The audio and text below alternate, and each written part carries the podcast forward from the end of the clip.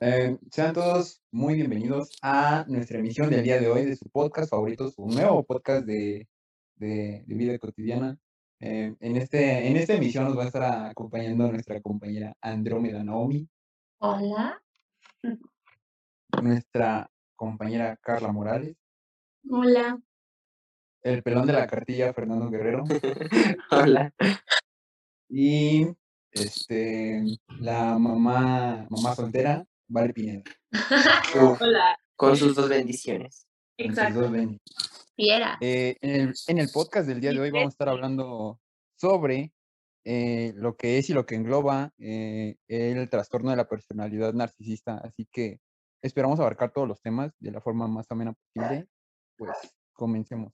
Mm, Buenos días, mi nombre es Carla Morales y les voy a explicar tantito de lo que, que, que es en general eh, la personalidad narcisista. Bueno, es un trastorno de personalidad, ya sabemos.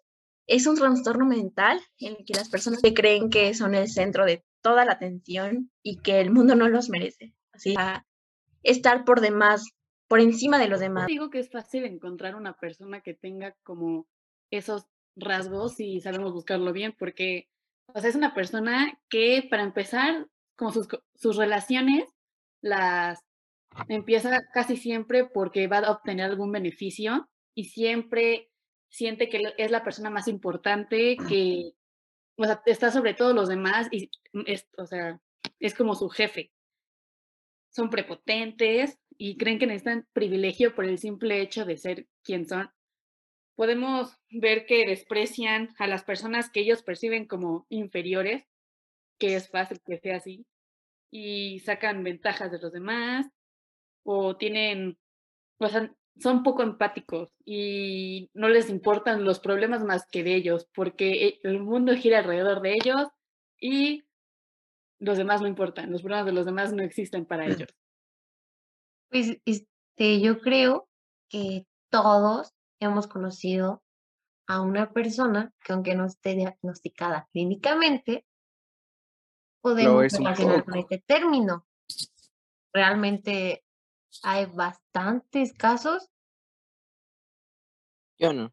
Yo no conozco a nadie así. Bueno, yo, Qué buena yo, yo sí conozco, o sea, verán que a lo, a lo largo de mi vida y de, de, de lo que engloba la prepa 5, lo que engloba tu grupo de amigos, pues hay, hay quienes varían de diferentes gustos y, por ejemplo, en los deportes, aunque todos los reflectores se los llevan eh, los deportistas y eso, pues es por, con mayor razón cuando se dan cuenta de este trastorno supuestamente no medicado que tienen y pues vemos actitudes de, de todo tipo, o sea, desde los, los señores de Los baloncesto, populares. fútbol, Sí, populares, los de y desgraciada, desgra- desgraciadamente, aunque lo quieran ocultar, pues los reflectores como están encima de ellos, pues es más Se evidente esta actitud y aunque, aunque la, la prevalencia está de entre el 1 y el 6%, en 6% está en Estados Unidos, pero aquí en México es del 1%, siendo que aún así es, una, es un, este, un porcentaje bastante grande, ya que, como dicen mis compañeros, por lo menos hemos conocido a una persona que, que padece de, de este trastorno, aunque requiere, medi-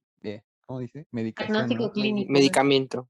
Ah, No. diagnóstico, diagnóstico clínico. Ah, Eh, pues, y así a lo largo de tu vida vas a ir encontrándote personas que aunque no tengan diagnóstico, pues seguramente eh, tengan comportamientos y actitudes muy similares a las del trastorno.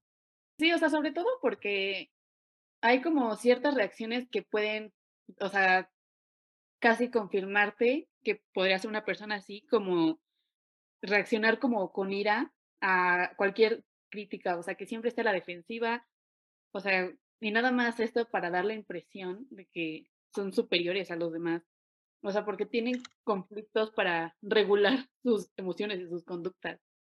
Yo opino, bueno, a todo lo que ha pasado personalmente siento que a veces nosotros mismos les damos cierta importancia a esas personas, porque em, hay personas que sí se exageran el, el cómo ven que, qué tanto le importan a las personas, ¿no? Y el darles eh, esa como que, eh, me refiero a que muchas personas ah, se creen superiores, pero eh, no están conscientes, obviamente, y es mejor se- hacérselo saber y decirle en cuando si es tu amigo, no sé, decirle en qué ocasiones exagera o si tienes demasiada confianza con alguien, yo creo que si lo vas a decir y vas a, decir, vas a hacerle saber que está mal o que necesita ir a terapia o, o medicarse, ¿no? O sea, Puedo entrar un poco yo, porque existen criterios clínicos para determinar este trastorno en las personas, como ¿Cuáles son? por ejemplo, eh, en general, las personas que tienen un trastorno de personalidad narcisista deben este, demostrar un patrón persistente de grandiosidad, o sea, sentirse grandes a comparación de otros. Un patrón quiere decir cierto tipo de cosas, acciones y pensamientos que los hacen creer este, este tipo de cosas. Estas personas también necesitan la aprobación de los demás.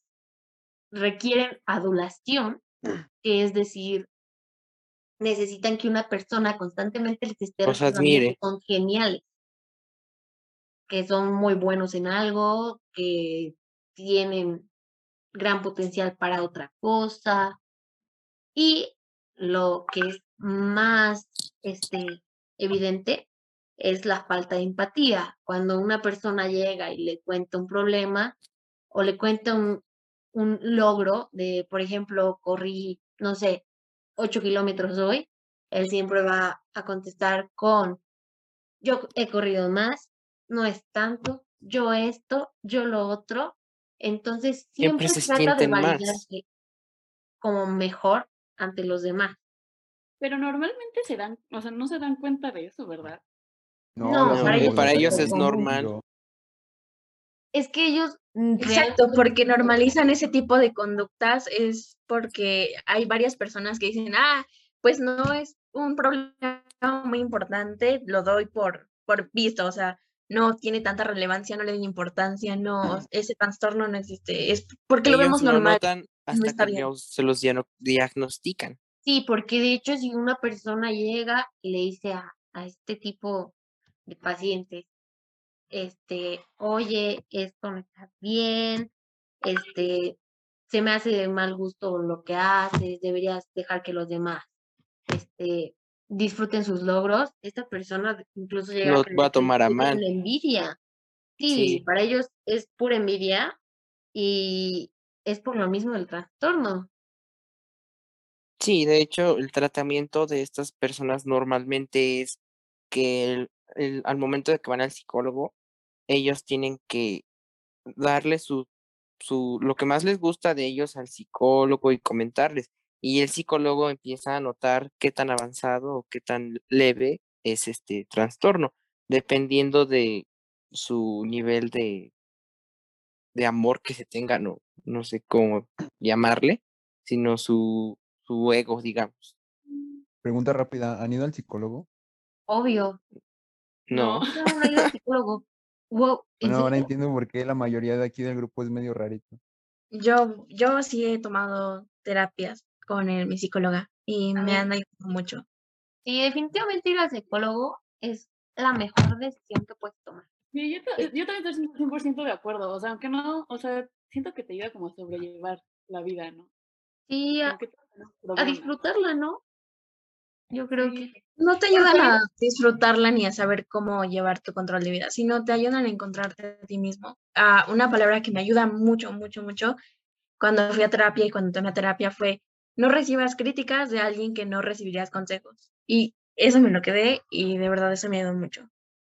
Entonces yo creo que, ir al psicólogo ayudaría bastante en este tipo de casos, porque pues igual un psicólogo siempre te va a decir lo que en realidad ve de ti, cómo te ve. Entonces, pues igual serviría bastante para detectar este trastorno. O sea, lo que la gente cree es que ya vas al psicólogo y estás loco, pero no, o sea, exacto. simplemente puedes ir a, a como ayudarte a ti mismo, Igual no por el hecho de que tengas problemas. muchas cosas, ¿no? Muchos trastornos. Aparte- te Pues puede ayudar como a entender el origen de lo que te puede haber pasado. O sea, si tienes un trastorno de personalidad narcisista, o sea, te puede decir, bueno, tus papás te tenían mucha devoción y nunca creíste que ¿Sabes? hubiera alguien peor que tú. Regularmente lo que pasa es que sus papás, o bueno, al menos en los casos cercanos que he tenido, sus papás igual tienen este trastorno. O sea, por ejemplo, la mamá de un amigo sí estaba diagnosticada y para mi amigo era súper normal. Y entonces como su mamá lo normalizaba, pues hasta que de plano... Él estaba peor, ¿no? Exacto, sí, sí, sí. Supongo. Exacto, y el problema viene desde que lo normalizamos. El origen está ahí, desde normalizar cosas y comportamientos que no están bien, los vemos como bien y lo tomamos por hecho de que, ay, pues no es, de, no es sumamente importante darlo por, o sea, darlo ya, síguetelo creyendo. Pero no, realmente ir al psicólogo muchas personas lo catalogan como de, ay, estás loco, es que te estás medicando porque estás loco. Hay que acabar con esos estereotipos que la gente tiene porque, y también ven a, ir al psicólogo para algunas personas es un privilegio. Pues No debería ser un privilegio porque es como una consulta, digo, si te sientes mal, acudes al médico y ya, ¿a dónde vas a- cuando te duelen realmente tus emociones o cuando no tienes una estabilidad? Pues al psicólogo. Yo creo que ya, o sea, no hablamos tanto como el psicólogo, ir a terapia. Hay distintas terapias para cierto tipo de persona. Entonces yo creo que llevar a una terapia con, o sea, Sí, pues cada quien tiene su problema y sabe cómo llegarlo a tratar. y dónde o- solucionarlo, ¿no? Sí, Exacto. Pues ¿Y con que tus quién? amigos también te, siento que tus amigos también como que, o sea, en- entre, entre el chiste de aquí de nosotros, por ejemplo, nosotros que somos un grupito, pues quizá alguien puede decir algo, algo gracioso y que sea completamente narcisista su comentario. Y por la misma eh, alegría que causa entre los demás y que todos lo, Te viendo y ríes. se lleva todo lo es, Lo ajá, te ríes y normalizamos. lo sigues alimentando su ego, sí, obviamente. Exacto. Sí, sí, sí. Creo que incluso bromear con ese tipo de cosas a veces no está tan cool, porque pues A veces te sientes mal y no lo es dices. algo que Sí, exacto. Puedes afectar como a una persona que es un poco más sensible que otra. Sí, el entendimiento es el primer paso a la aceptación. Ujú. Debes de notar que tú tienes el problema y no empezar a echar culpas a los demás, porque es lo que normalmente hacemos todos. Si, si no aceptas tú el problema, todos tienen la culpa. Eh, nos falta hablar un poco acerca de lo que es este, la incidencia. de, era de, del 1% de aquí por, por, este, en México, que, o sea, de la población en general, pues sigue siendo, o sea, aunque sea el 1% y pueda verse diminuto, pues es un, son miles de personas las que podrían verse afectadas en este, en este, en este trastorno. Y había datos, había checado en una página que me este, arrojaban datos del 6.7% en la población de Estados Unidos, pero obviamente recordemos que Estados Unidos es un país muchísimo más grande que México y con muchísima más población, aunque la Ciudad de México sea de las ciudades más pobladas en el mundo. A Y nivel mundial. CDMX por más contingencia que no. Bueno, Bueno, pero el no sé punto no creo que sea la población. No, ¿Alguien sabe, al- ¿Alguien sabe algo del tratamiento? sí, no, pero este, Sí, el, el tratamiento conlleva a que este la terapia para los narcisistas algunas veces puede resultar simple, ya que ellos siempre se elogian de más y hasta ellos, digamos, se quieren sentir la persona que a donde están acudiendo. O sea, se sienten más que el mismo doctor o depende quién te esté tratando. De hecho, algunas veces los mismos psicólogos tienen que buscar diferentes eh, métodos para poder tratar estos pacientes, ya que son un poco más complicados de lo normal y deben de elogiarlos, pero no al hecho de que se sientan superiores, sino que deben hacerlos ver que son una persona normal. Ah, sí, claro. Y creo que dentro de nosotros mismos, de nuestro, o sea, me estoy metiendo mucho en el círculo social, ¿no? Pero yo creo que cada persona te puede ayudar de, de distinta manera. em, y este, pues sí, Sí, eso, o pues sea, de no todos hecho, somos por iguales y, ejemplo, y es subjetivo lo que está bien, lo que está mal, ¿no? Por ejemplo, para esa persona puede estar bien su actitud, pero quizá para los, los demás no, y supongo exacto, su círculo social puede verse involucrado en eso, de que para ellos esté muy bien y muy Por ejemplo, el hecho de platicar con tus amigos es algo, digamos, terapéutico, porque Ah, sí, siempre claro. te dan consejos, te ríes, te desestresas. Ah, o sea, que son gente que te conoce y de hecho Exacto. creo que puede servir como una buena, o sea, hablando de como, o sea, como de este trastorno no se conocen las causas realmente, o sea, podría como un modo de prevención, o sea, buscar tratamiento lo antes posible y participar en terapia, sobre todo con tu familia, que es como tu entorno más cercano y así. Pues sí, de hecho, eh, la comunicación con la familia es algo importante, digamos, porque Exacto. desde, desde casa provienen los mayores problemas, digamos así, pero pues sí, es importante tener comunicación con la familia y tener amigos, realmente amigos cercanos, entonces, yo creo eso. no empeoren lo que ya estás pasando. O sea, también como siento que en eso te puede ayudar el psicólogo a ayudarte quien en rea- realmente no te está ayudando y solo te afecta. Creo que igual para las personas narcisistas es como un conflicto que una persona les diga que está mal, ¿sabes? Entonces, realmente es como algo complejo, pero dependiendo mucho del, de qué tan desarrollado tengas el, el problema. Sí, Oigan, pero si ese trastorno bueno, se desarrolla o, o naces con él o, o qué onda. No, se desarrolla. se va desarrollando con el tiempo. Ah. Sí, y bueno, para concluir, pues creo que de aquí de nosotros no, no tenemos un problema así tan serio de, nar- Al menos un no trastorno narcisista. Ajá, Al menos no diagnosticado. No, no al menos no diagnosticado. Claramente está. Igual O creo al menos si hay alguna conducta Síntomas, como los que mencionamos. diferente, se lo hacemos saber a la otra persona.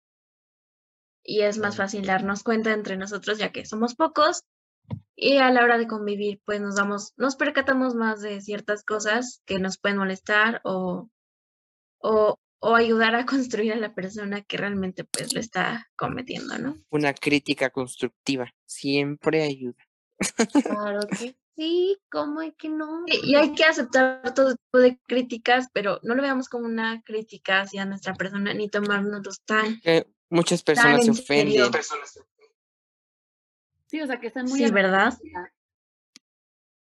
Entonces, debemos tomar las cosas no tan personales. Una vez me tocó que mi equipo, hagan de cuenta, yo, pues no, no soy amigo, la verdad me cayó hasta mal y hasta gordo. Un chavo aquí que es de, de mi equipo de fútbol.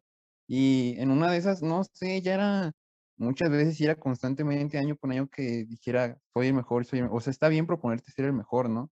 Pero también lo tienes que demostrar y no solo creerte. Entonces, tenía un problema ahí como de, de ego y decía, no, es que por, por mí sacan los resultados y que no sé qué, y por mí hacen esto, y empezaba a englobar como que todo, todo era O sea, hecho, él se sentía el bien, equipo entero. ajá, todo lo que estaba bien era gracias a él. Entonces sí, le faltaría un diagnóstico para, para demostrar que sí. Pero pues, ¿quiénes somos nosotros para para juzgar? juzgar. Fin, Exacto. cada quien. Bueno, pues fue un gusto platicar con usted sobre este trastorno. Y nos llevamos con la enseñanza de no normalizar este tipo de trastornos, porque pues como su nombre lo indica, es un trastorno De y personalidad. necesitamos, y necesitamos rápido eh, podernos reconstruir y poder evadir ese tipo de problemas que nos hacen mal mentalmente, nos da mucha desestabilidad y no está bien que nos sí, que tengamos ese tipo de emociones y menos con personas y a nuestro entorno, ¿saben? Creo que retomando lo que dijiste, no es evadir, sino solucionar, identificar Eh, sí, hay que solucionar. el problema. esos. Identificados, ir a terapia, ¿no? Ujú. La psicólogo, terapia es muy buena hace mucho para todos los bien. que nos están escuchando. Vayan a terapia, por favor. Ya cuando sea Bueno, psicóloga, fue un- vayan a mi consultorio. Normalicemos Exacto. ir a terapia y el verlo como un lado bonito de ir a terapia porque es una reconstrucción de tu persona y solamente tú tienes beneficio de eso, no solo tú, sino con Con todas las las personas que te personas que te rodean. dicen, exacto, Claro, claro. porque así se construyen más personas. Y es bueno que si tus amigos realmente los quieres, los vas a ver bien, no, no, ni, ni con ningún trastorno que, que es muy, que normalizamos cotidianamente, ¿no? Sí. Es Bueno, darle fue un solución al gusto. problema. Fue un gusto y nos vemos la próxima. Nos vemos, pichulas, chulas. Hasta luego. Hasta luego. Adiós a todos que nos escuchan. Esperamos que les haya gustado, entretenido y hayan descubierto un poco más de este trastorno. Y la portada del podcast va a estar muy buena. Aporte de mi queridísimo Mario. Uf. Espero les guste la portada. Fue con Ah. amor. Adiós. Bye. Adiós.